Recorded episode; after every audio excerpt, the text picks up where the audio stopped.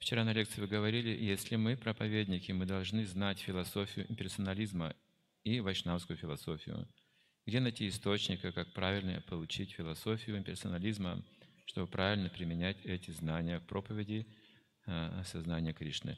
Вопрос означает, что преданный не читает книг Прабхупады, потому что везде, во всех комментариях Прабхупады громит имперсонализм, повсюду просто.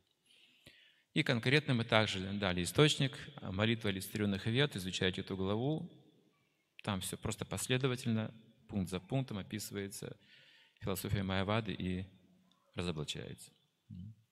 Но все книги Прабхупады именно написаны с этой целью. Потому что это была миссия Бодисанты Сарасвати главная.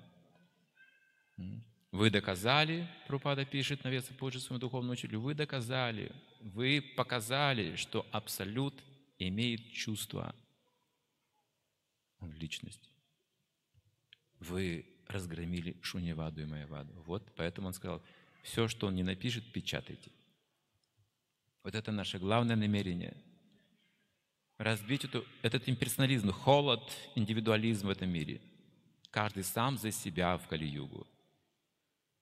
А мы говорим, что мы в семье Бога живем, Он личность, мы все Его частички, мы все Его слуги, объединяемся в служении. Вот, распространяем.